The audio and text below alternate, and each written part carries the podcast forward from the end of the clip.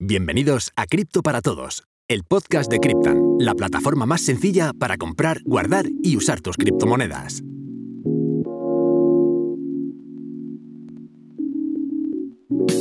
¿Qué tal? Bienvenidos a un nuevo episodio de Cripto para Todos. Ya sabes, el podcast de Cryptan en el que, en el que un servidor, Álvaro Cobarro, trata de darte en unos 10-15 minutos el máximo valor posible. En el episodio de hoy vamos a ponernos críticos. Vamos a hablar de las mentiras de Bitcoin. Las mentiras que se dicen sobre Bitcoin, ya sea por gente que le ataca, incluso mentiras que se dicen por gente que le defiende. Porque claro, aquí lo que hace falta es muchísima autocrítica. Empezamos Cripto para Todos.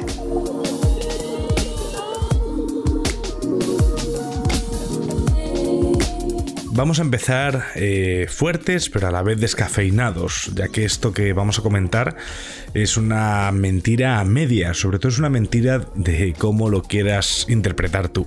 Vamos a hablar de la contaminación y Bitcoin. Eh, estos últimos meses se ha hablado mucho de lo contaminante que es Bitcoin. Eh, vamos a ir por partes. El proceso por el cual funciona Bitcoin se llama Proof of Work, ¿vale? Prueba de trabajo. Esto consiste en que para que Bitcoin funcione, para que existan las transacciones, los mineros tienen que poner una potencia de cálculo de sus ordenadores, que hace a los inicios era un portátil y ahora mismo pues son imágenes de granjas de minería enormes que, y, y aún así eh, tienen que trabajar conjuntamente para que la red sea segura. Cuanto más difícil sea minar Bitcoin, cuanto más eh, poder de cómputo sea necesario para minar Bitcoin, más segura es la red. Es decir, que si fuese muy fácil minar Bitcoin en plan con un ordenador, cualquier persona con una granja podría, podría directamente manipular todo lo que es el Bitcoin y Bitcoin desaparecería totalmente. Entonces, el, es, el poder de cómputo es necesario para que funcione Bitcoin, 100% necesario.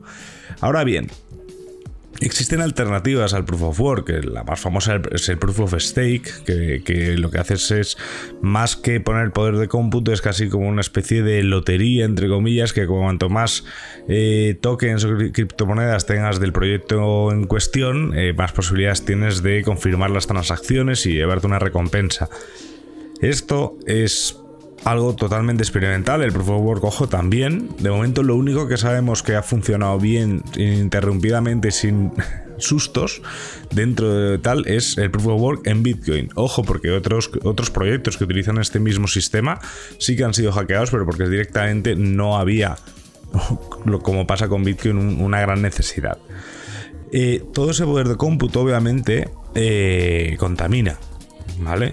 Decirte que normalmente los datos que se manejan es que más o menos el 70% de la energía de Bitcoin es renovable. Hay un estudio de una universidad que habla del 55%. Y ahí es donde está el kit de la cuestión. La minería de Bitcoin es un negocio y como todo negocio, las empresas que participan en él van a intentar ser lo más eficientes posibles. Por lo tanto, el uso de energías renovables a coste cero es el objetivo de cualquier empresa de minería.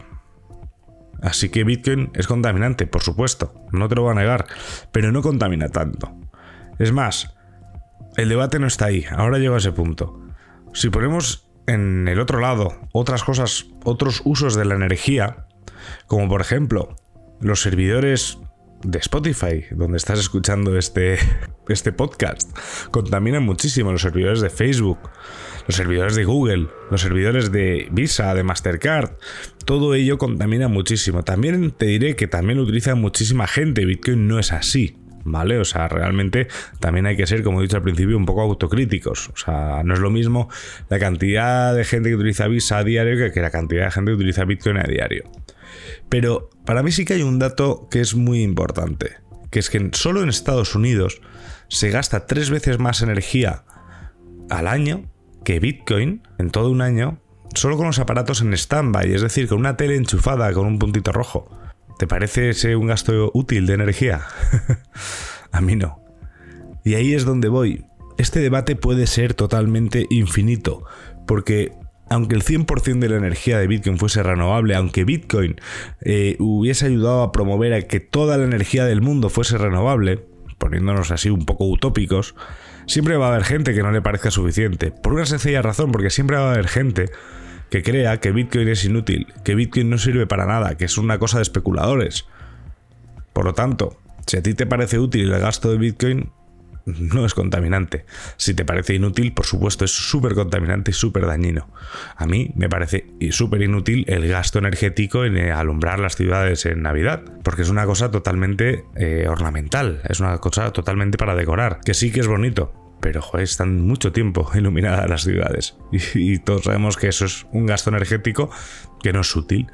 Otro ejemplo que siempre pongo, las neveras de los supermercados. ¿Cuántos supermercados conocéis con neveras abiertas? Es decir, son mm, los estantes de los quesos y compañías pocas veces tienen una puerta que cierre, todo ese frío se pierde.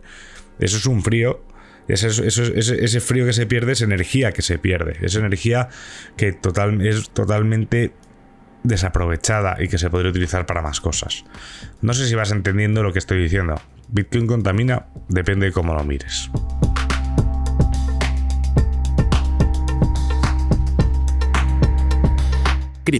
La forma más fácil de empezar en el mundo de las criptomonedas.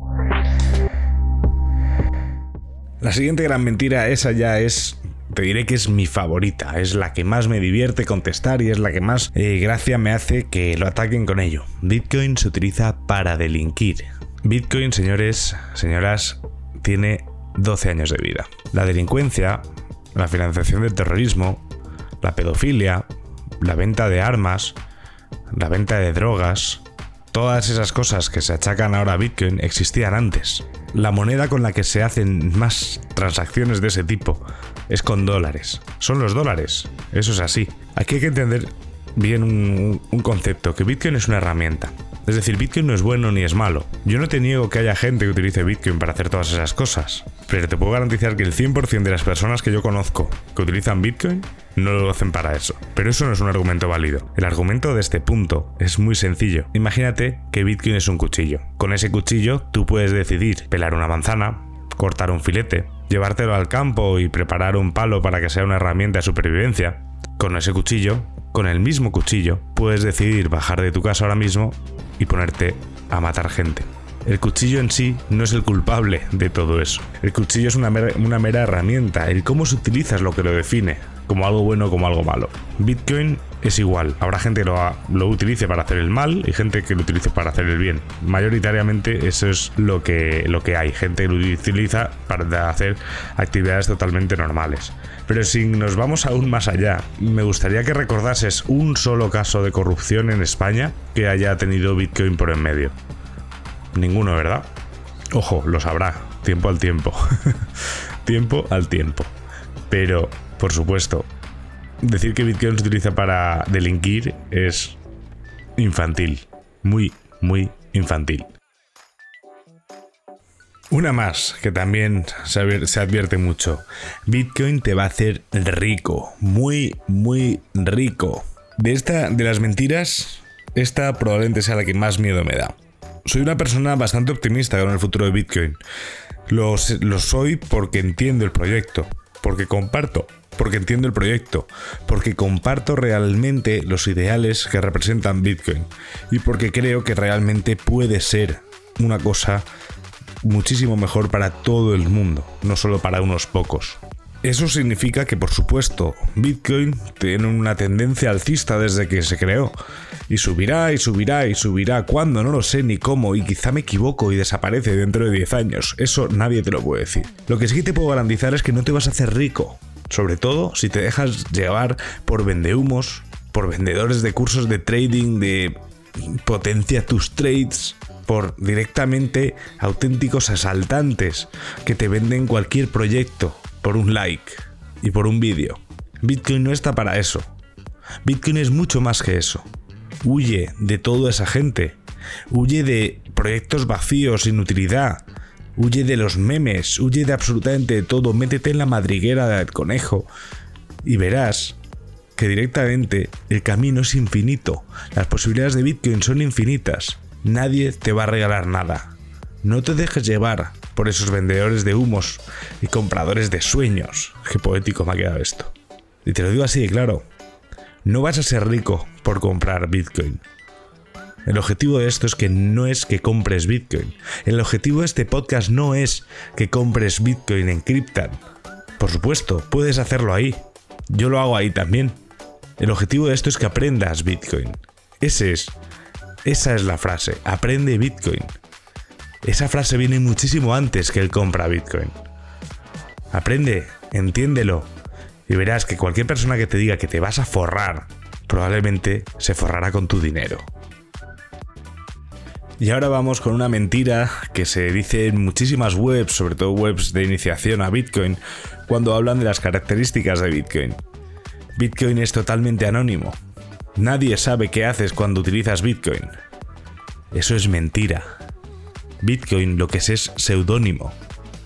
Si tú utilizas siempre la misma dirección, utilizas siempre la misma wallet, Bitcoin, te recuerdo que es una blockchain pública es un libro de contabilidad público en, el que cualquier persona puede consultar cualquier movimiento.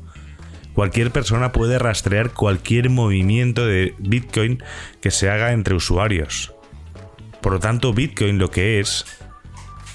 Por tanto, Bitcoin lo que es es, es seudónimo. Si tú te esfuerzas en mantenerte en el anonimato, sí que puedes utilizar Bitcoin. Pero en el momento que no te preocupas por tu privacidad, y lo utilizas sin preocuparte por esa privacidad, obviamente no eres anónimo. Cualquier persona puede saber lo que haces. Es una mentira que se dice por facilidad, por contar las cosas de una forma sencilla.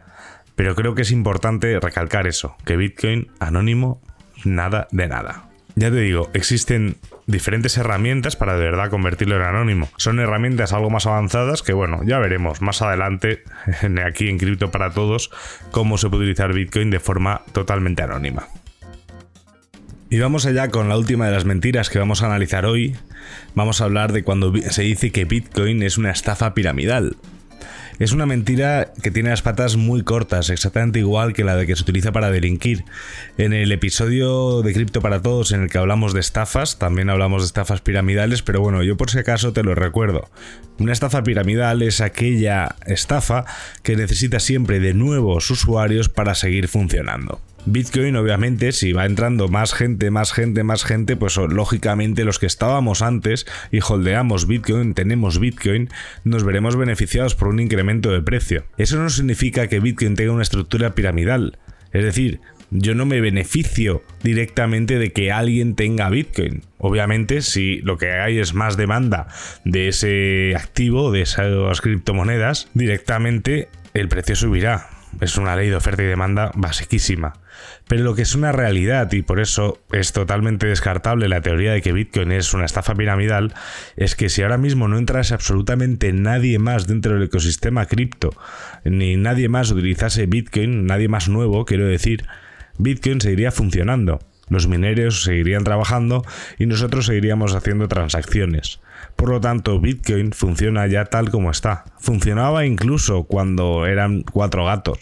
Ahora seguimos siendo cuatro gatos. Nos parece que somos muchos, sobre todo si te vas moviendo dentro de esto, porque tus círculos de amistades se van convirtiendo cada vez en más bitcoiners, pero realmente somos muy poquitos aún. Por eso te digo, cuando alguien te diga que esto es una estafa piramidal, ríete, pero ríete bien fuerte y explícale, si es que tienes tiempo o quieres perder tu tiempo, el por qué esto no tiene nada de pirámide. Y aquí llegamos al final de este episodio. Hemos comentado algunas de las mentiras, pero se dicen muchas más. Te animo a comentar en las redes de Cryptan eh, qué otras mentiras se dicen sobre Bitcoin o qué otras cosas te han dicho y dudas si son verdad o mentira. Porque todo el equipo de Cryptan y yo mismo, Álvaro Cobarro, estaremos encantados de ayudarte a, a descubrir si eso es mentira o no. Nos escuchamos en más episodios. Recuerda, cripto para todos.